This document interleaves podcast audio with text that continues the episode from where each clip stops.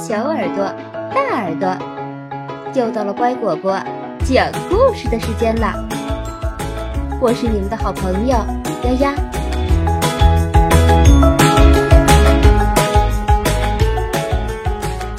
小幽灵。一天晚上，夏洛特发现床上好像有个小幽灵。真的是个小幽灵。夏洛特正打算上床睡觉，那个白色的小幽灵怒气冲冲的瞪着他，生气的喊：“这是我的！”他还抢走了所有的毯子。你的？夏洛特吃惊的问：“要知道，这是我的床。”不过，你要是愿意的话，我还是很欢迎你在这儿过夜的。你能靠过去一点吗？小熊也要睡在床上。第二天早上，夏洛特伴着卫生间里传来的愉快歌声醒来。可他刚走进卫生间，小幽灵的歌声就停了。这是我的。他粗暴地说：“夏洛特耸耸肩说，很好听的歌，能教教我吗？”说着，他跳进浴缸，溅起了一片水花。小幽灵只需要穿一件长袍就够了。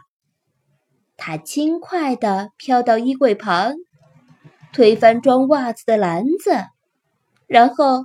坐到了袜子堆上，这是我的。夏洛特冲小幽灵做了个鬼脸，别傻了，你连脚都没有。你是要找戴在头上的东西吧？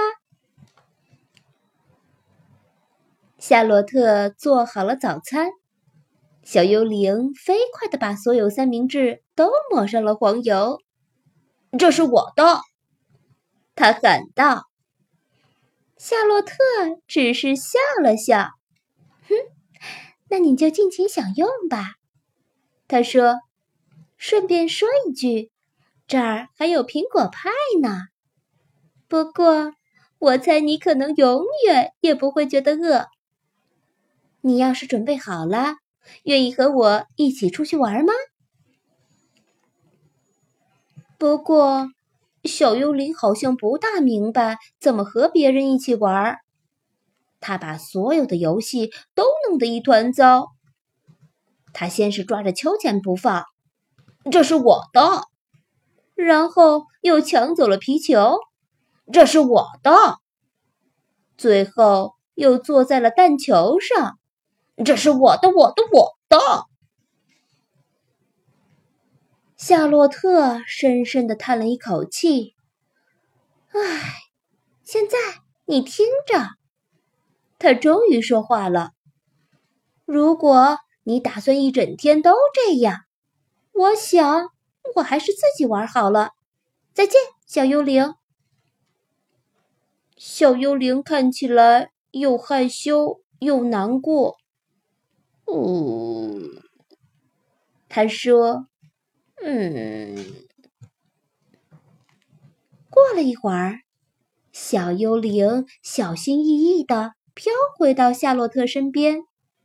他什么也没说，只是用疑惑的眼神望着夏洛特。他们就这样度过了上午和下午。小幽灵表现的真的很出色。他只是偶尔把弹球放进口袋里，或者是把秋千绳稍微拉紧一点儿。可是，一整天下来，他至少有九次接住了皮球，却没有喊“这是我的”。不仅如此，他还会把球扔给夏洛特。太棒了！夏洛特欢呼道。我们要庆祝一下！夏洛特揉面团，小幽灵举煎锅，他们煎了一堆足够填满整个幽灵屋的煎饼。他们正准备吃饭时，门铃儿响了，叮咚。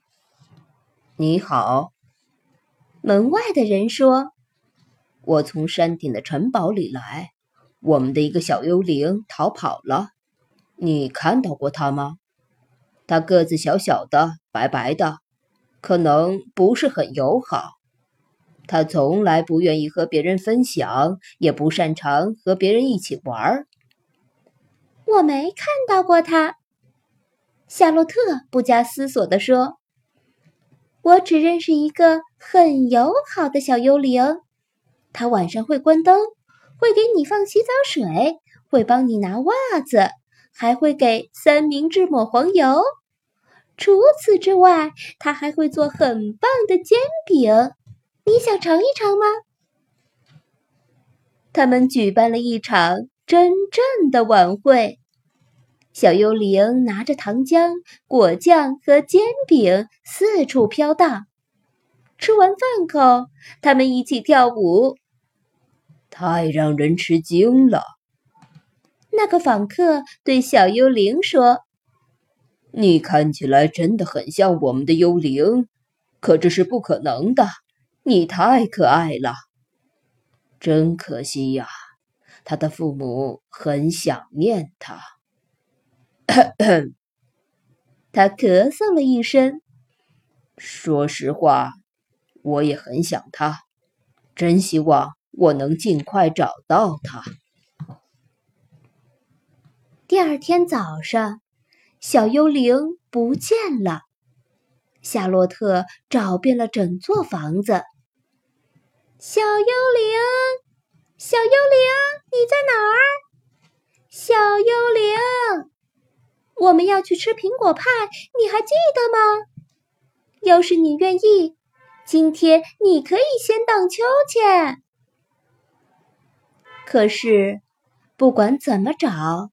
他都没有找到小幽灵。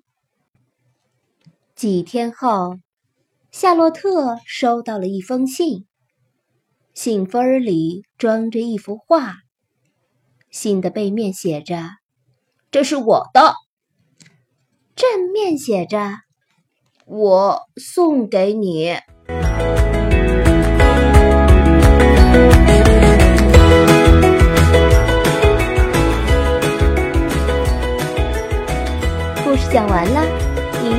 了吗？感谢收听今天的故事。更多故事请订阅或收藏，乖果果讲故事也可以关注微信公众号，乖果果收听哦。